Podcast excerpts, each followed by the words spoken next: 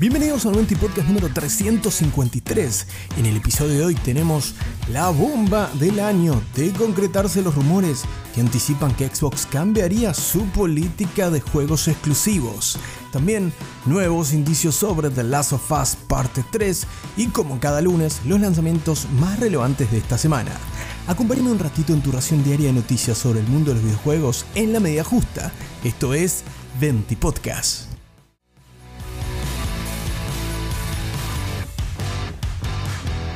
Las últimas horas fueron caóticas en las redes sociales en lo que refiere a Xbox y con los fans de la marca, ya que un reporte de The Verge de este último domingo destacaba que Xbox podría cambiar su política de publicación de títulos exclusivos para llevarlos a PlayStation y también a Nintendo Switch. Recordemos que en el pasado las respuestas por momentos habían sido ambiguas con respecto a la política de exclusivos que seguiría Xbox, sobre todo luego de la adquisición de Bethesda y posterior adquisición de Activision Blizzard King. En su momento, Phil Spencer fue un poco reticente a confirmar de forma determinante que los juegos de Bethesda serían exclusivos de Xbox, al menos en consolas, pero luego se terminó confirmando que incluso fue una movida para evitar que PlayStation pudiera profundizar acuerdos con Bethesda que privasen a la consola de Microsoft de tener los nuevos juegos, como lo ha sido por ejemplo el último Starfield. No obstante, este 2024 comenzó movidito respecto a rumores sobre la supuesta publicación de algunos de los últimos títulos, concretamente de Bethesda, y me refiero a Hi-Fi Rush, llegando a consolas de PlayStation y también a Switch. Y en las últimas horas de este fin de semana se recalentó esta cuestión a tal punto que, como te decía, el sitio The Verge destacó en un informe sobre que Microsoft estaría virando sus intenciones para publicar los juegos de forma multiplataforma. Algo que cambiaría sin duda el panorama del gaming de sobremanera, es la bomba, es la noticia del año y si bien aún no hay una confirmación o no se negó este rumor de forma oficial, sí existió un breve posteo de Phil Spencer, la cabeza de Xbox, este lunes 5 de febrero, aclarando que tendremos novedades próximamente, más concretamente la siguiente semana, en una reunión de negocios donde se va a aclarar el futuro y la visión que tienen al respecto de Xbox, lo cual, sin anticiparnos nada concretamente fuera de esta reunión y las novedades que Spencer podría dar, tampoco están negando los rumores de The Verge, que es un sitio bastante vinculado a las novedades de Microsoft. Por lo que no sería descabellado pensar de que esto es un golpe de timón por parte de los de Redmond para que los próximos grandes AAA que se desarrollen dentro de los estudios que hoy corresponden a Xbox Games Studios. También vean la luz en PlayStation y por qué no en Nintendo Switch. Lo primero que se viene a la mente es por ejemplo el próximo juego de Indiana Jones recientemente mostrado en el último gran evento de Xbox. Y por qué no pensar en Hellblade 2 o incluso una IP tan asociada a Xbox como podría ser Gears of War, como se viene rumoreando en las últimas horas. Sin duda va a ser una larga semana hasta que tengamos la confirmación de Xbox o la comunicación oficial de Phil Spencer sobre el futuro, si esto se va a acotar únicamente a los títulos de Bethesda o a alguna desarrolladora en concreto, o si finalmente muestran la bandera blanca en la denominada guerra de consolas de las últimas generaciones y ceden en la confrontación directa con PlayStation para convertirse en un publisher que publica para todas las plataformas.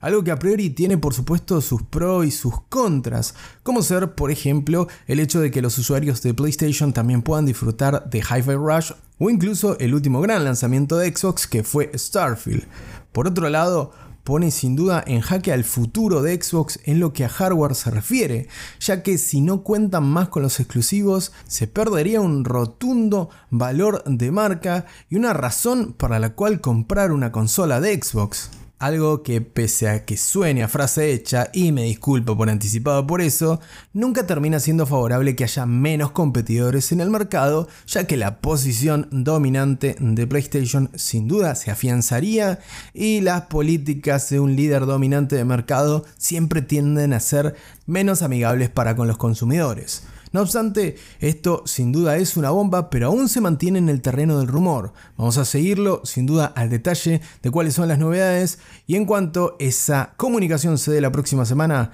vas a tener lo más relevante como siempre acá en Venti Podcast.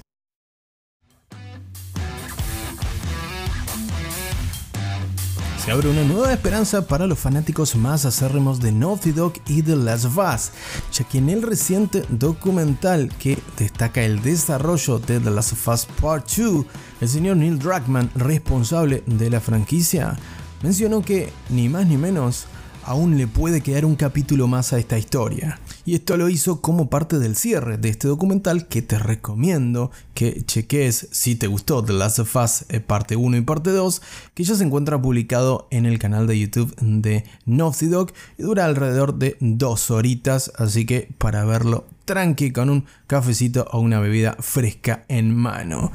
Neil Druckmann destacó que si bien no hay un guion ni una historia concreta aún definida, tiene un tema que está relacionado con los primeros dos títulos y que podría seguir el hilo de la historia de Last of Us sin confirmar ni negar de que esto se trate de una continuación directa. No obstante, como te mencionaba, el documental, y perdón por el spoiler, cierra anticipándonos que probablemente queda un capítulo más por contar. En este cierre y tratando de elaborar pero no anticiparnos demasiado, Druckmann destaca que escribieron una historia para Tommy, el hermano de Joel Miller, pero que la dejaron por ahí y que no sabían si iba a concretarse o no. Tampoco se confirma de que esto se trate de Last of Us Part 3, pero de nuevo, si sos un fanático de la franquicia y esperabas otra entrega, parece que Neil Druckmann y Naughty Dog te van a cumplir el deseo. Eso sí, vas a tener que ser paciente porque esto parece estar en las primeras etapas del proyecto, aún no se cuenta con un guion definido, ni por supuesto se confirman más detalles al respecto, por lo que incluso me resultaría poco probable que veamos The Last of Us Part 3 siquiera en esta generación de consolas de Sony. No obstante, habrá que seguirle la pista por supuesto a Drugman y su equipo para ver a dónde llevan el universo de Last of Us en su próximo episodio.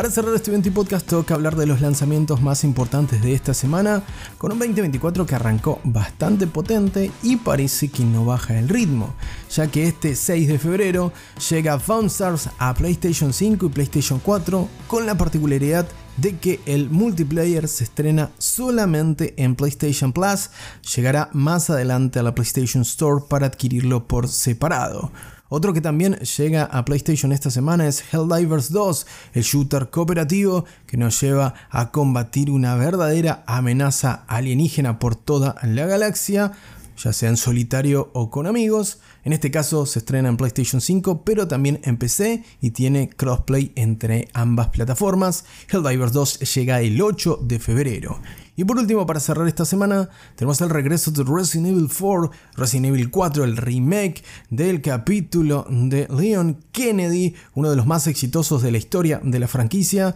que vuelve con su versión Gold Edition, es decir, todo el contenido adicional y de las ediciones especiales y deluxe que estaban incluidas en el estreno original de Resident Evil 4 llegará esta semana en su versión definitiva, ahora rebautizado con esta versión como Resident Evil 4 Gold Edition, que llegará por supuesto a PlayStation 5, Xbox Series X y S, PlayStation 4 también y PC a partir del 9 de febrero.